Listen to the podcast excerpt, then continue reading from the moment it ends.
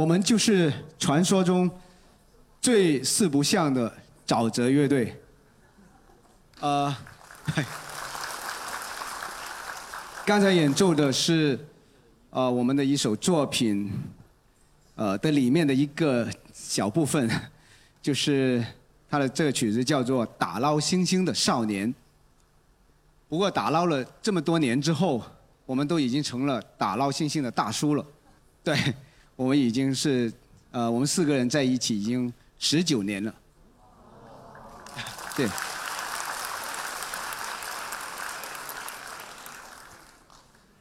我叫海亮，我不是歌手。对，我们乐队里没有一个主唱这样的角色，因为我们玩的主要是器乐，也就是呃大家通常说的纯音乐。有一次在某个颁奖礼，呃，我们做嘉宾，已经演出了大半场，那还有人发微博说：“哎，这个乐队搞什么搞？调音调了大半天还没有开始表演。”是，看来就是很多人不习惯，音乐是可以没有唱的。你怎么看贝多芬、莫扎特呢？在古典音乐里面，其实很多最优秀、最伟大的作品，它都是器乐。即使在我们中国古代，它也是有着很深厚的器乐传传统。比方数以千计的古琴曲，都是独奏的。我想大概。就是音乐就等于呃唱歌，应该是流行音乐兴起之后的一种带来的错觉。但是器乐呢，确实这个虽然很贴切，但是如果拿来介绍沼泽的音乐的话，还是呃不够具体。不过呃，更多的人开始把沼泽归类为后摇，后摇滚就是其实它有两种，呃。一个广义的，一个狭义的。狭义的就是我们经常听的《Explosions in the Sky》，就是这类，就是吉他噔噔噔噔，啪嗒嗒嗒嗒嗒，就是这样，就是这种。呃，它有一个已已经有一个范本，然后，但是它广义的也是最初的定义。其实，它就是怎么说？简单说就是，呃，你看上去一个摇滚乐队，像摇滚乐队，拿着摇滚的乐器，但他们玩的不是摇滚的音乐。往往是对摇呃传统摇滚的一种颠覆和一种重构，呃借助很多其他的风格的一种呃那个手法，比方电子啊、爵士啊，还有古典乐啊这样。然后它是一个很开放的一种全新的体系。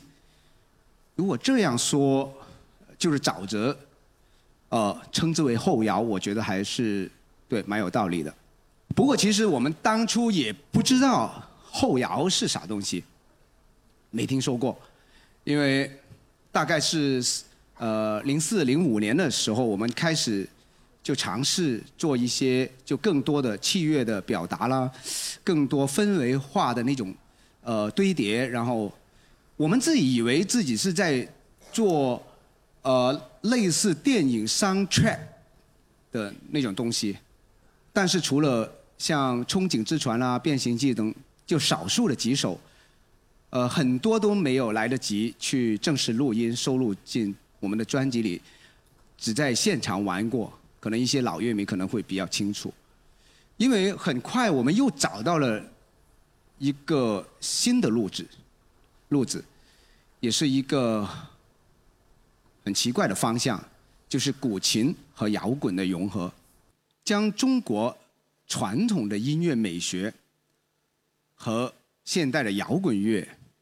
去融合在一起，然后将传统的乐器把它当代化，这是我一个分量很重的一个梦想。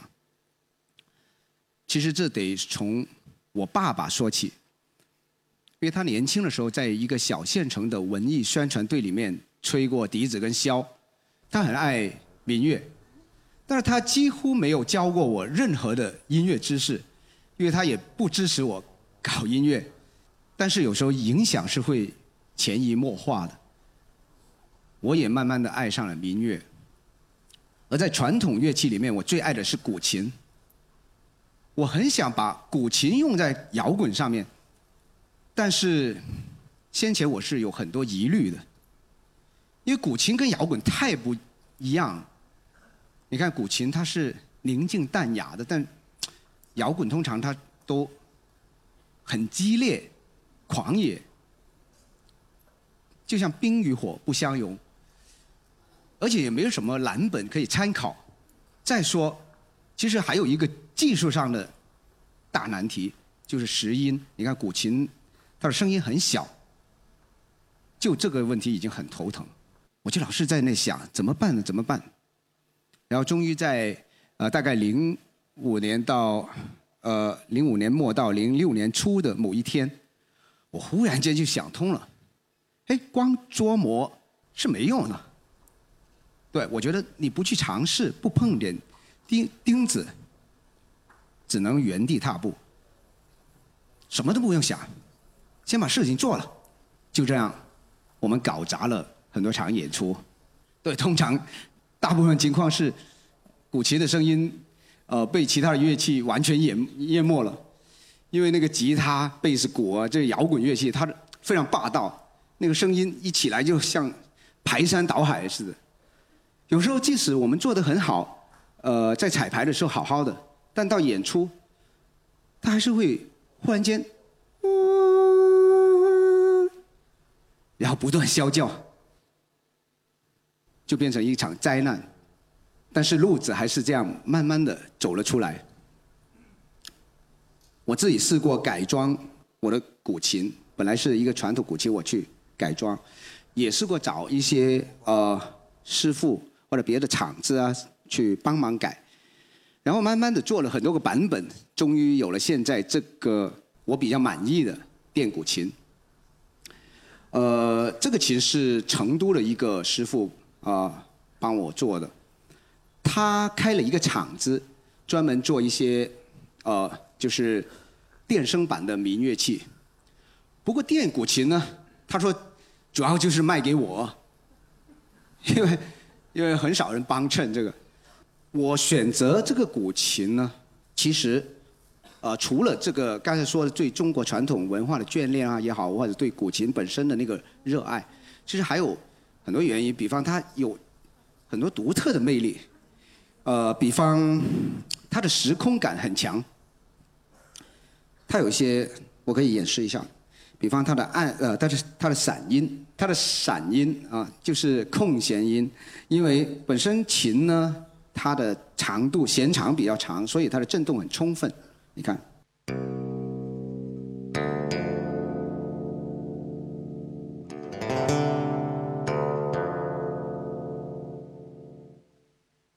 它振动很充分，所以它就像天地之悠远，或者是。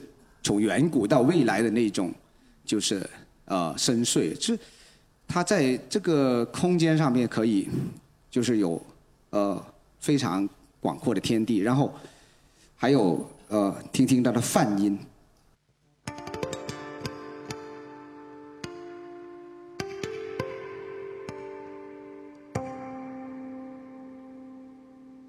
它很细碎，很晶莹。我觉得它就是一种微观世界的尺度，所以然后再加上这个暗音，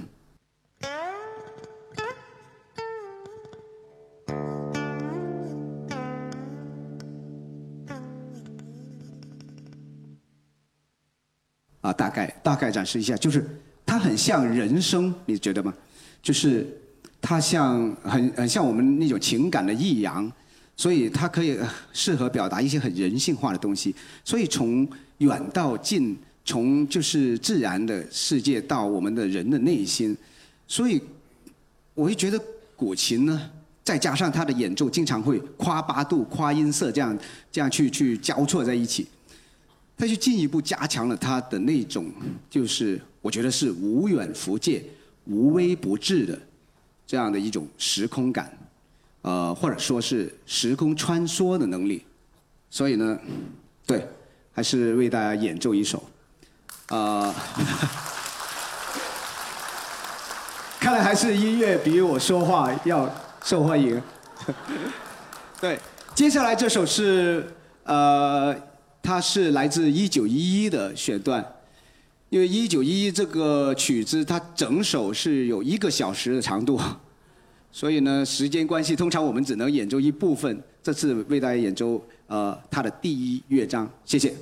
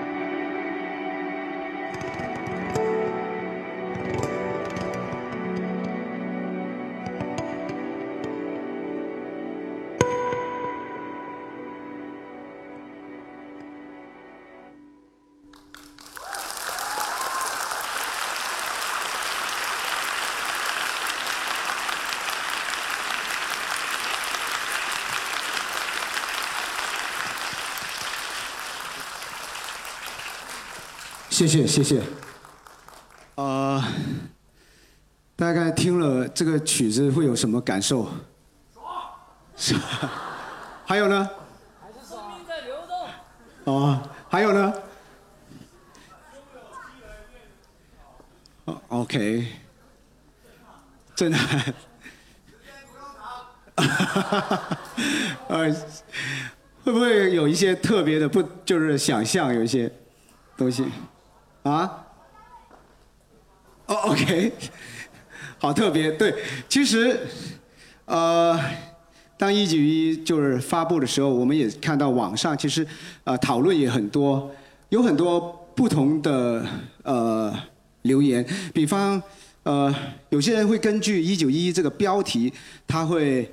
就是说，哎呀，我感受到的是历史的追怀啊，国家兴亡啊之类。然后有的人呢，会因为古琴的因素，他就，呃，可能他就立刻就会说，哎，听到山水啊，听到江湖。然后还有个朋友，他说他听到的是自己的青春成长史。对，就各种各样。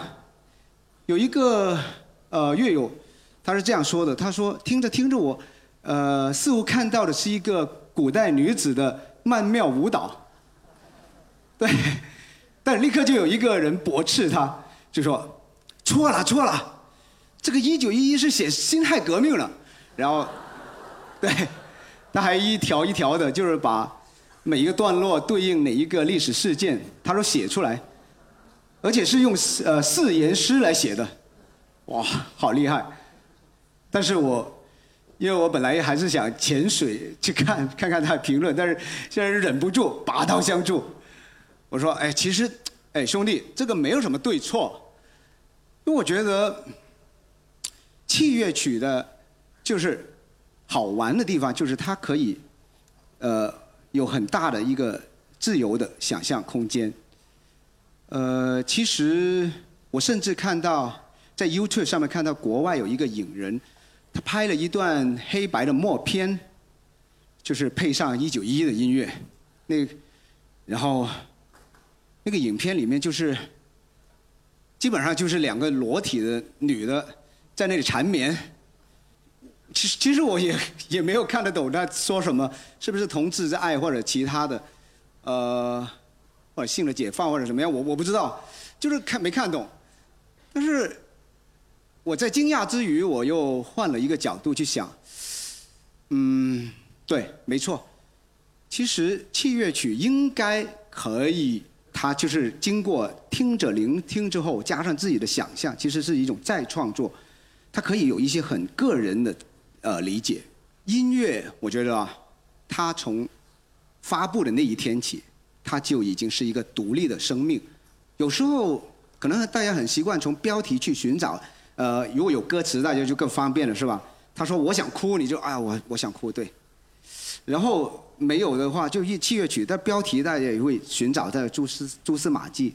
其实我觉得器乐曲，呃，我们给它起一个名字，并不是希望绑定了那个主题，因为音乐它本身是独立的，我们能起个名字，其实不能影响它的独立性，只是有点类似于父母生了个孩子，对。就给他起个名字，对于一个出生孩子的一种期许吧。然后他该干嘛还是干嘛，对吧？他有自己的人生，自己的路，他会和遇到的不同的人去产生各种呃新的互动，有他的人生。就像我们中国的古人嵇康，他曾经有一个经典的立论，就是说呃生无哀乐论。我其实部分认同，呃音乐本身它是没有所谓哀乐的。但是吧，它因为它自身的那种物理声学的那个特点或者运动，它其实会跟我们的人的心理有一种同构，就是呃会引起一些相关的这种呃连锁，就是触发的一种反应。因为声音的强弱、长短，呃，还有就是它之间互相的组合啊，呃，就是呃变化啊这些，它会。跟我们人的那个情绪、情感的那种变化，或者是意识的流动啊，都有相似之处。它可以模拟，然后或者唤起类似的感受。特别如果对自然环境也是，它拟声拟态也会让我们就是呃联想到相关的那些呃环境啊、啊氛围啊这样子。所以呢，对它就是一个很独特的一种艺术。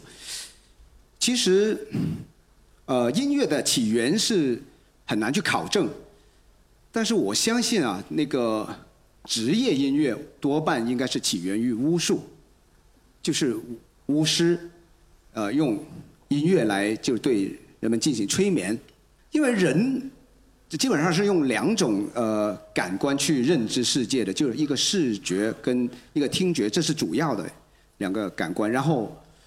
我们对视觉是很信任的，因为所谓的就是眼见为实嘛。但是我们对听觉呢，就有点将信将疑了。比方你半夜听到一个声音，嗯，哇，是不是有鬼啊？你就会冒冷汗，对吧？因为你不确定，它是很不具象的，它会引发很多很多的联想。所以说，音乐是有魔力的。这句话是没有错的。然后，对器乐，它就更是一种更纯粹的音乐，因为它摆脱了那个啊文字，没有了那种语义的限制，所以它会有更呃多的可能性，更广的那种想象的空间。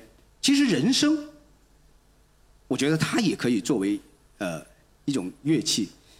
呃，比方 Sigur 大家都知道，冰岛的一个乐队，他就自创了一种语言，拿来唱歌，但没人听得懂。对他可能就希望别人听不懂。然后还有一个 Mogwai，他有一首曲子我也是挺喜欢的，叫《Hunted by a Freak》。呃，他呢就是用一种呃 vocal 的这样的效果器，把人声呃调变成一种类似合成器的声音。就是削弱它原先的那种亲切感，但是，呃，它会变得更扭曲和更疏离，但是它又自带一种，就是能够迅速被人类感知的那种伤感的呃情绪，大家听一听。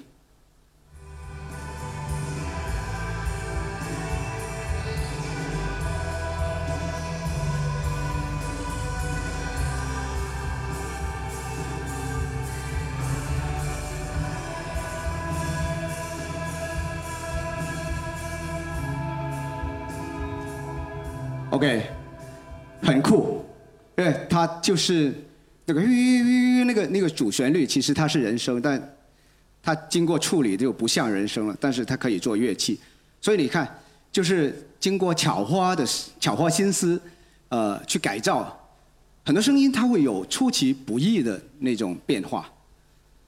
我呢，我也就是尝试用大提琴弓去拉古琴。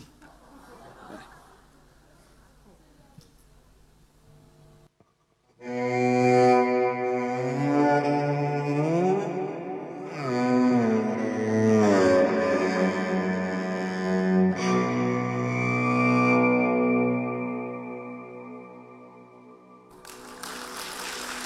随便展示一下。我应该是全世界第一个这样胡闹的人。你是，但是就说有些古琴论坛就。直接骂我是邪魔外道，但我不在乎这种非议，因为我始终觉得啊，这个道理很简单。如果他那个声音是好听的，他可以演奏动人的音乐，那他就是好的，没有所谓对错。谢谢。呃，其实呃，沼泽其他人也都有他的秘密武器。啊，我也顺便介绍一下我的兄弟们，这个帅哥，呃，吉他手，细辉，哎，细辉在广东话里面就是小辉的意思，啊，他的吉他是经过改装的，他呃内置了一个电子延音的系统，它可单手弹奏无限长音，可以替代一些像吹管或者弦乐的那种声音。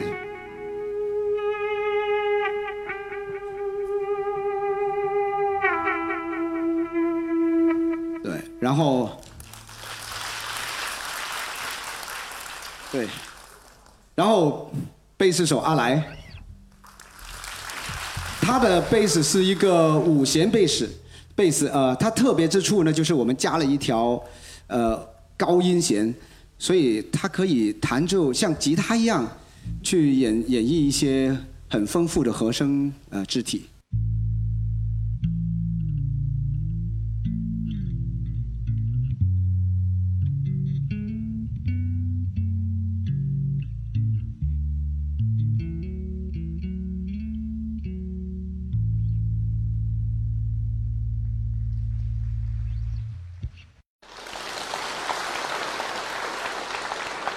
OK，还有就是我们的鼓手，呃，海迅，他也是我弟弟。啊，对对。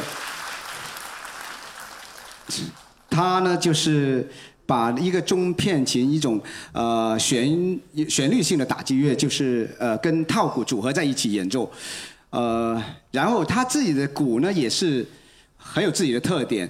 呃，比方他会放松那个军鼓的沙沙带来演奏，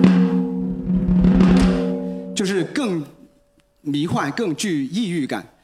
然后他也会用通鼓，就是模拟一下中鼓的那个鼓击、鼓击。